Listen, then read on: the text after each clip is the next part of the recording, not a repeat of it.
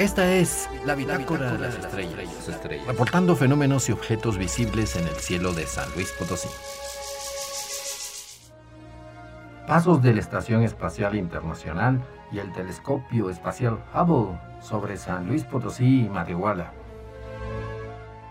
El telescopio espacial Hubble pasará el día 2 de febrero a las 7.56 minutos de la tarde dará un arco en el cielo saliendo del noroeste para ocultarse hacia el norte. La Estación Espacial Internacional es un laboratorio de unos 100 metros de largo que orbita a 400 kilómetros de altura sobre la superficie de nuestro planeta. A bordo viven aproximadamente 7 astronautas. Atravesará varias veces el cielo nocturno durante esta semana. El 5 de febrero la veremos aparecer por el norte, a las 7 con 9 minutos de la tarde para ocultarse por el este-noroeste 5 minutos más tarde.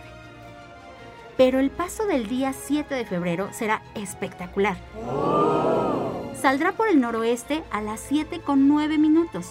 Casi alcanzará el cenit, el punto más alto del cielo sobre nuestra cabeza. Y se va a poner por el suroeste minutos más tarde. Para precisar el día la hora exacta y los puntos de salida y trayectoria de los satélites artificiales, como la Estación Espacial y el Telescopio Hubble, consulta la Bitácora de las Estrellas en la página El Espíritu de las Montañas. Los planetas. El gran Júpiter sigue iluminado por el Sol. Lo verás como un lucero del atardecer hacia el oeste. Antes del amanecer, busca hacia el este en la dirección donde sale el Sol.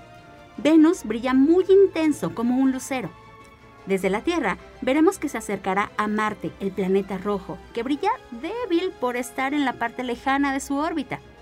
A la derecha de ambos, las estrellas del escorpión brillarán de fondo. Busca el corazón del escorpión. Verás una estrella de color rojo. Es Antares, una estrella gigante roja que está a punto de explotar como una supernova. No le quedan muchos años, unos pocos, solo unos cientos de miles de años aproximadamente. Compara las estrellas con un mapa o con un simulador del cielo. La luna. A principios de febrero, la luna estará en cuarto creciente, aumentando el área de iluminación de la cara que vemos siempre, cada vez. La gravedad de la Tierra la fijó en esa posición hace miles de millones de años. El día 16 tendremos luna llena, con el Sol al otro lado de la Tierra iluminándola por completo. Observa sus mares de lava, sus cráteres, este satélite está a 384 mil kilómetros de distancia de nosotros. Cuando se formó por el choque de un planeta pequeño contra la Tierra hace 4.500 millones de años, los pedazos que saltaron al espacio se juntaron y la formaron. Existen objetos misteriosos en el cielo.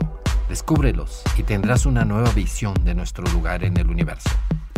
Reportaron para Radio Universidad Jessica Mena y Cristian González.